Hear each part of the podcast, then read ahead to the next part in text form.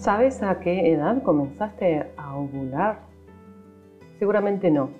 Y tal vez pienses que tu primera ovulación fue justo después de tu primera menstruación, pero generalmente no sucede así. Pueden transcurrir hasta dos años luego de la menarquía para que los ovarios comiencen a producir óvulos. La mayoría de las mujeres no conocemos el inicio de nuestra ovulación y tampoco podemos determinar claramente el momento del ciclo en el que ovulamos. Esto se debe a la falta de educación que hay en este tema y también a la desconexión con el cuerpo. Durante la ovulación el útero se encuentra en ese movimiento ascendente que va a tomar toda la energía hacia el corazón. La tierra está nutriendo y sosteniendo al útero. El corazón dispuesto a recibir los frutos de las semillas creativas para manifestarlas. La ovulación es momento de expresividad y creación. Por eso decimos que esta energía es una energía en fase yang. La capacidad energética asociada a la ovulación es la de la creatividad, la disponibilidad de engendrar lo nuevo y manifestarlo hacia la vida. Bienvenida al capítulo 7 del podcast en el que hablo sobre ovulación, creatividad y también el poder de la palabra. Mi nombre es Marcela Tess y soy la escritora del libro Nuestro útero, creadora también de este proyecto de acompañamiento y espiritualidad de mujeres. Y en este podcast compartimos lecturas, comentarios, profundizamos en estos temas. Y en el capítulo de hoy también tenemos una invitada que es una lectora de España, Clara, que nos comparte algunos párrafos e impresiones que tuvo al leer el libro Respecto a este capítulo, el capítulo 12, ovulación es creatividad.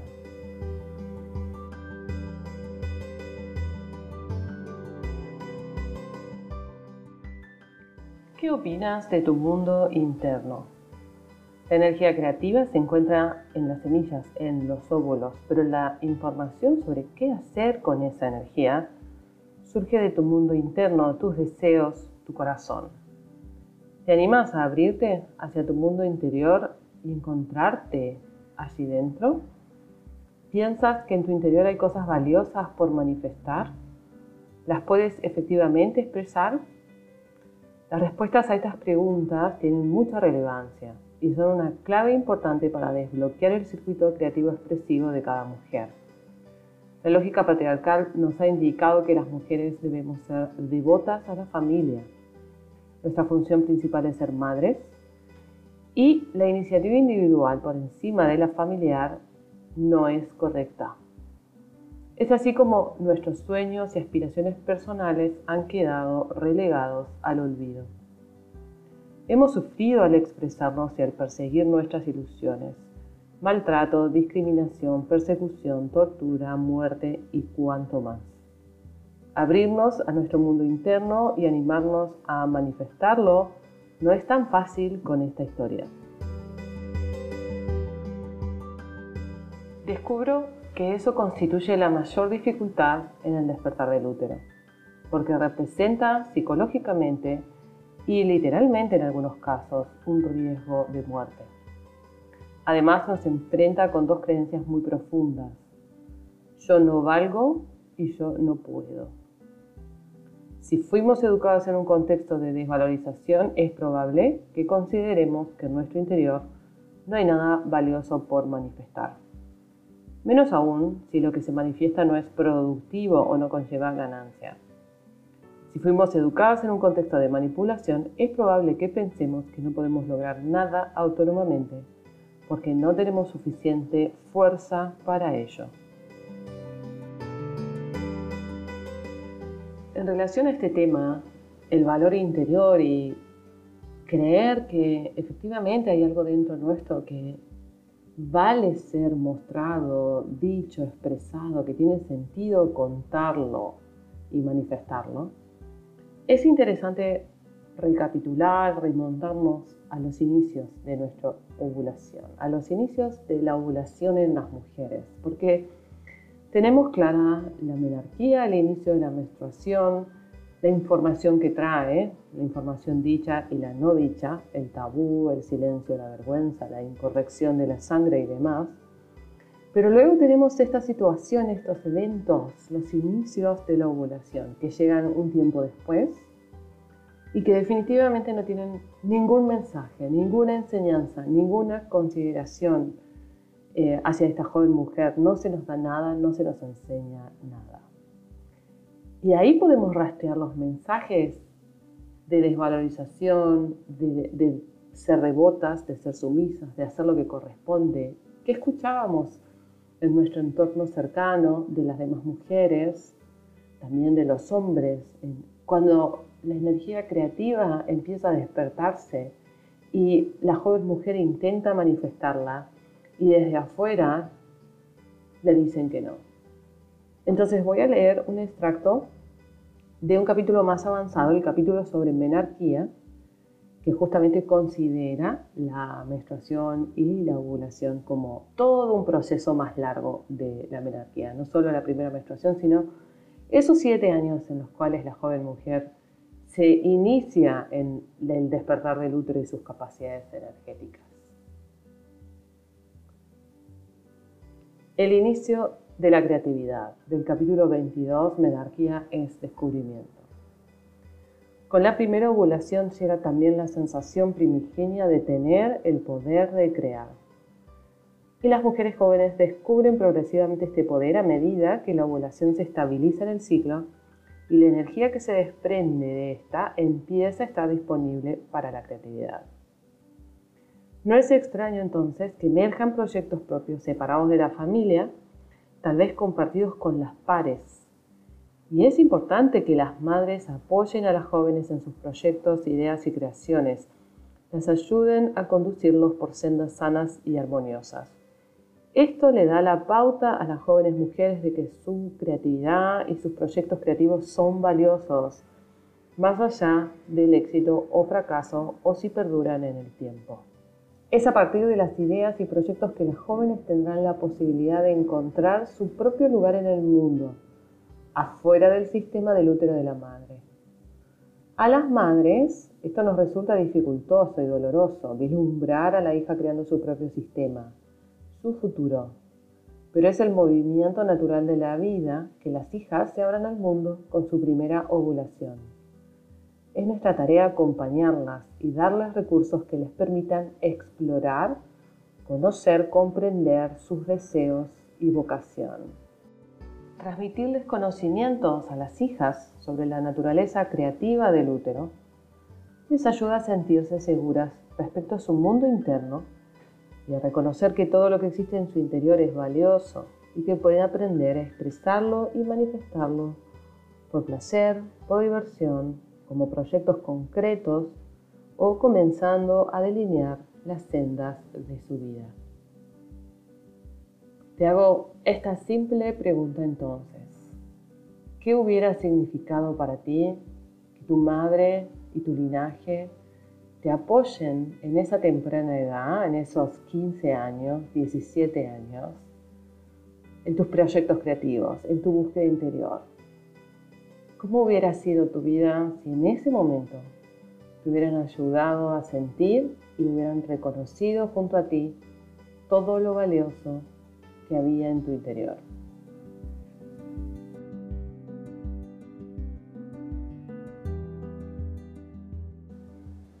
Y retomando el capítulo sobre ovulaciones creatividad, ahora la escuchamos a Clara en sus lecturas elegidas. Compartiré un apartado que me conecta directamente con mi infancia y mi adolescencia. Se llama Hablar desde el útero. La forma más simple de expresividad es a través de la voz no necesariamente la palabra. El sonido es suficiente para expresar emociones, necesidades y creaciones. Dentro del trabajo corporal energético, la expresión natural de la voz es tan importante como difícil de lograr. Cantidad de mujeres sienten vergüenza de expresar con su voz se autocensuran y limitan. Las mujeres no hablan porque no hay quien las escuche, están acostumbradas a esa soledad, porque quien las escucha las critica, las desvaloriza, porque no creen que lo que tienen para expresar sea valioso, porque si expresan se pondrían en riesgo físico y psicológico, porque han tenido experiencias violentas anteriormente, porque las educaron para ser sumisas y no discutir, porque se dejan en segundo plano y creen que sus propias necesidades no son válidas. Y tantas razones más. Cada vez que silenciamos, boicoteamos nuestro poder, principalmente el poder de crear y generar cambio. Porque cuando una mujer habla, valida y respalda a otras para que también lo hagan. Hablar es poder hablar. Es posible aprender a expresarnos entrenarnos con seguridad y concreción a decir nuestras ideas en voz alta, a pedir lo que necesitamos, a defendernos con la palabra amorosa y a marcar nuestro lugar. Podemos utilizar la energía creativa para desarrollar la voz y la manifestación del mundo interior a través de la palabra. El desafío es hablar desde el útero y no desde la mente conectar con el corazón y que la mente se rinda al proceso creativo femenino. Que tus sonidos y tus palabras sean de amor, de sanación, de creación para nutrir el mundo.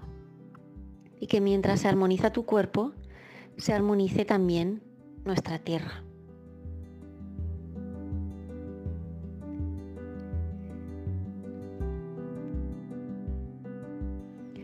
Leeré ahora otro apartado que se llama Crea quien realmente quieres ser. Además de en proyectos y creaciones, puedes utilizar la energía creativa de la ovulación fundamentalmente en ti, en crear la mujer que deseas ser. La expansión de tu energía creativa está limitada por la imagen que tienes de ti misma, la construcción mental de quién eres y deberías ser sobre la base de tus creencias, educación e historia personal. Pero tus creaciones pueden llevarte más allá de eso. Cuando conectas con la realidad de tu mundo interno y lo aceptas tal cual es, comienzas a transformarte. La mujer que estaba escondida en tu interior pide manifestarse. Probablemente no encaje del todo con esa que crees que eres, la energía creativa te impulsa a ampliarte, a ser más y sobre todo a ser real. Toda la frustración y desencanto que registras en tu cuerpo surge principalmente de ver limitada la expresión real de tu ser. Limitamos esa expresión porque no se corresponde con los estándares esperados por el mundo externo. En algún momento de tu vida, o en varios, la censura externa, a través de un comentario, un reto o una crítica te cohibió en la expresión y decidiste, consciente o inconscientemente, no mostrar más esa faceta de tu ser que se hacía sentir expuesta. Creamos imágenes y actuamos a través de ellas para protegernos de la incomprensión y el maltrato. Este es un recurso de la psiquis humana muy común, pero acrecentado las mujeres que, históricamente, debemos censurarnos en nuestra esencia para responder a la lógica patriarcal. La imagen de la mujer que se corresponde con esa lógica debe ser trascendida para lograr el despertar. Ahora que has liberado el potencial creativo del útero y los ovarios, utiliza esa energía para desmantelar la imagen de ti y hacerte real. Si no sabes quién eres, qué quieres, qué te complace y qué no, investiga. Toma la tarea de conocerte y de conocer aquello que te entusiasma y apasiona. Distánciate de lo que no te sirve o no te resuena. Sé tu proyecto creativo y manifiéstate en la realidad tal cual eres.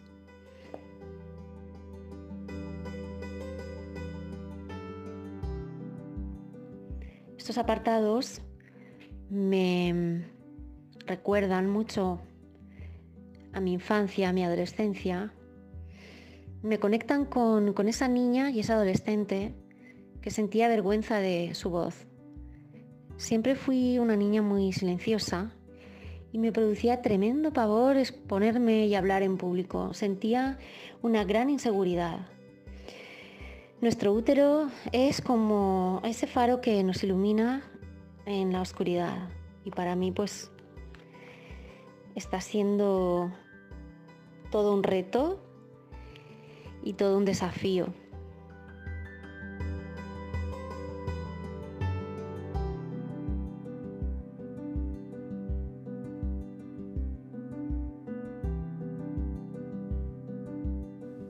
Gracias Clara por tu valentía y por poner tu voz en estas palabras y también animarte a exponerte en este capítulo del podcast.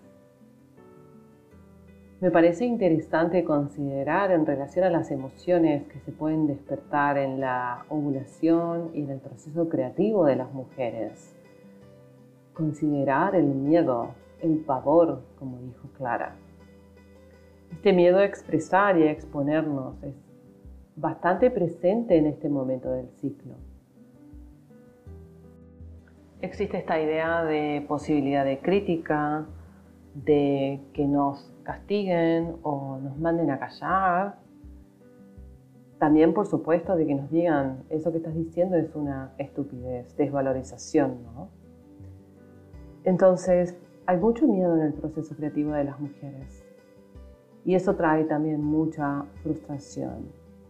Si bien podemos considerar el deseo en el momento de la ovulación, tanto el deseo de expresividad como el deseo sexual y ese movimiento hacia lo creativo, no podemos dejar de considerar las emociones que van a restringir y condicionar la manifestación de ese deseo. Miedo, vergüenza, culpa, frustración.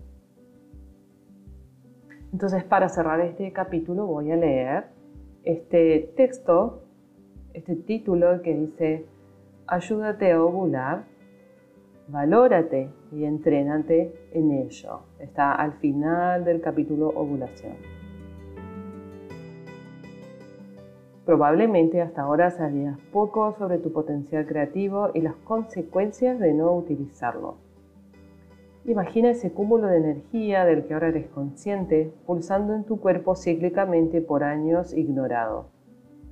Está en ti ahora tomar la responsabilidad de habilitarlo y utilizarlo. Ese potencial creativo boicoteado ha generado una inmensidad de frustración en tu interior. La consecuencia es un útero enojado y contraído. En cada ciclo juntas más frustración, más enojo, más dolor. Si comienzas a valorar amorosamente tu mundo interior, tus deseos, tus búsquedas, si te animas a darte espacio y aprendes a expresarlo, sanarás el útero. Lo flexibilizarás, limpiarás siglos de frustración y limitación. Así tu ciclo se nutrirá en positivo, la menstruación llegará con naturalidad, menos dolor, la sexualidad será con mayor placer y conexión, y activarás también tus capacidades de sanación y percepción. De esta manera también estarás ayudando a todas las demás mujeres de tu linaje y del mundo a alzar su voz, a valorarse, a defenderse y a manifestarse en libertad.